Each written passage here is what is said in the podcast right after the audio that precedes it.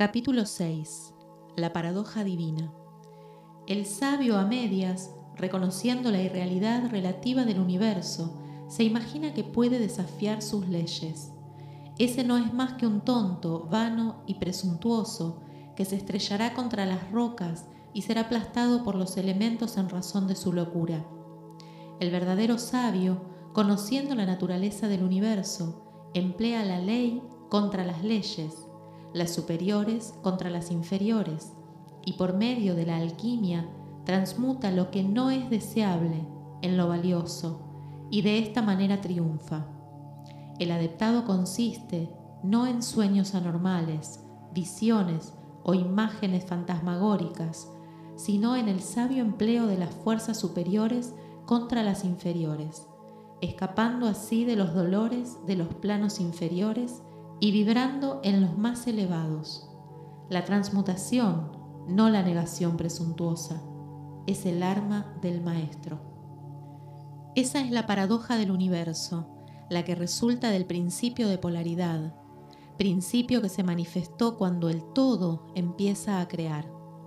Aunque para el todo infinito, el universo, sus leyes, sus poderes, su vida, sus fenómenos, son como cosas contempladas en el estado de meditación o en sueño, el universo debe ser tratado como real y la vida, las acciones y los pensamientos deben estar basados en ello.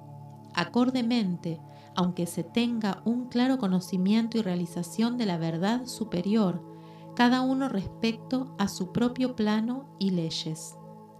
Si el todo hubiera imaginado un universo real, sería desastroso para éste, porque entonces no podría ascenderse de lo inferior a lo superior. El universo se habría convertido en una cosa fija, inmóvil, y el progreso resultaría imposible.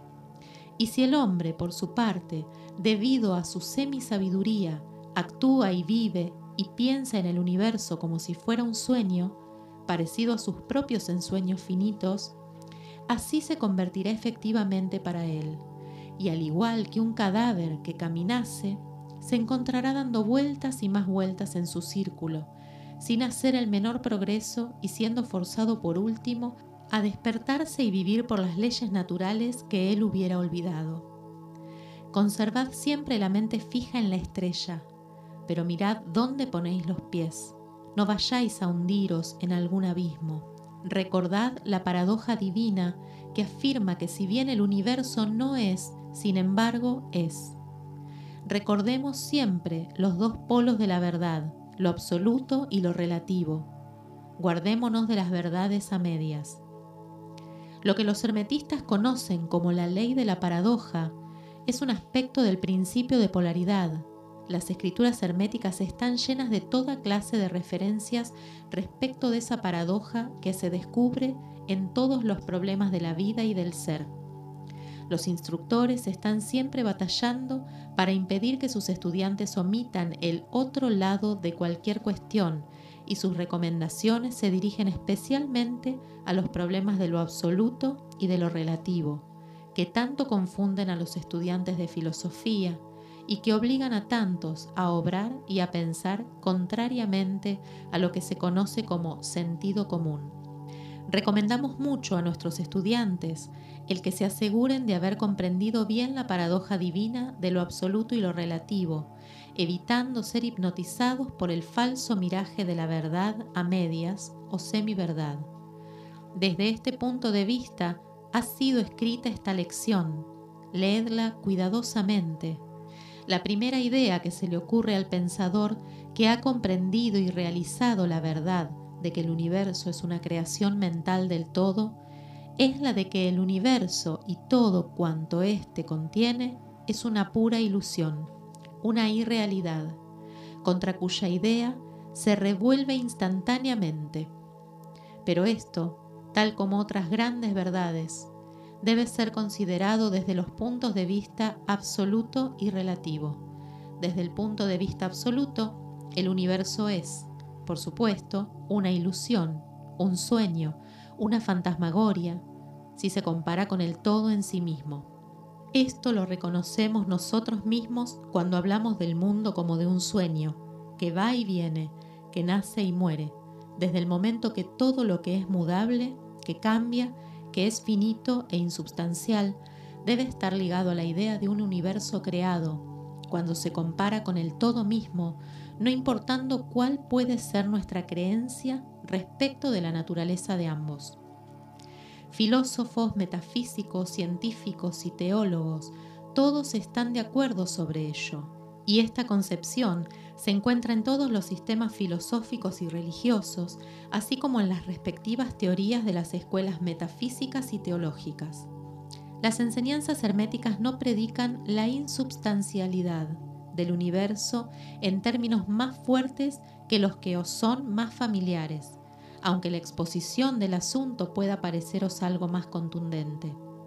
Todo cuanto tenga un principio y un fin, en cierto sentido, debe ser irreal e ilusorio, y el universo se encuentra en este caso, sea cual fuere el sistema de las escuelas de pensamiento, desde el punto de vista absoluto, nada hay real excepto el todo, no importando los términos que empleemos al pensar sobre ello o al discutirlo. Bien sea que el universo haya sido creado de materia, o bien se trate de una creación mental en la mente del todo, es insubstancial, mudable, sujeto al tiempo, al espacio, al cambio Debemos comprender y sentir bien esto antes de pensar y examinar la concepción hermética de la naturaleza mental del universo. Examinad cualesquiera otras concepciones y ved si existe alguna que no lo admita. Mas el punto de vista absoluto muestra únicamente un solo lado de la cuestión, siendo el otro el aspecto relativo de la misma. Las verdades absolutas han sido definidas como las cosas tal como las conoce y las ve la mente de Dios, mientras que las verdades relativas son las cosas tal como la más elevada razón del hombre las comprende. Y de esta manera, mientras que para el todo el universo debe ser ilusorio e irreal, un simple sueño o resultado de la meditación, sin embargo, para las mentes finitas que forman parte de ese universo y miran a través de las mortales facultades, el universo es ciertamente real y así debe ser considerado. Al reconocer así el punto de vista absoluto, no cometeremos el error de ignorar o negar los hechos y fenómenos del universo. Tal como se nos presenta ante nuestras facultades mortales, no somos el todo, recordémoslo. Para emplear ilustraciones familiares, podemos reconocer el hecho de que la materia existe para nuestros sentidos, y haríamos muy mal si así no lo reconociéramos. Y a pesar de ello, nuestra mente finita reconoce la verdad científica de que no hay tal materia desde el punto de vista de la ciencia, y que lo que llamamos materia no es más que un agregado de átomos, átomos que a su vez no son más que unidades de fuerza agrupadas que llamamos electrones o iones, vibrando constantemente con movimiento circular. Golpeamos una piedra y sentimos el impacto. Parece ser real y a pesar de ello, sabemos que no es más que lo ya expuesto. Pero recordemos que nuestro pie, que siente el golpe mediante la intervención del cerebro, es similarmente materia constituida por electrones, materia de la cual está también hecho nuestro cerebro. Y por último, si no fuera por la mente, no sabríamos nada ni del pie ni de la piedra absolutamente. Además, el ideal que un artista o un escritor tratan de reproducir en el mármol o en el lienzo les parece muy real. Igualmente sucede con los personajes que crea la mente de un autor teatral, quien trata de expresarlos para que los demás puedan reconocerlos. Y si esto fuera cierto en el caso de nuestras mentes finitas, ¿cuál sería el grado de realidad de las imágenes mentales creadas en la mente del infinito? Oh, para los mortales, este universo de mentalidad es ciertamente muy real. Es el único que jamás podremos conocer, aunque nos elevemos de plano en plano, cada vez más alto para que lo pudiéramos conocer de otra manera, por experiencia actual, tendríamos que ser el todo mismo. Es muy cierto que cuanto más nos elevamos en la escala, tanto más cerca nos encontraremos de la mente del Padre y tanto más evidente se hace la naturaleza ilusoria de las cosas finitas.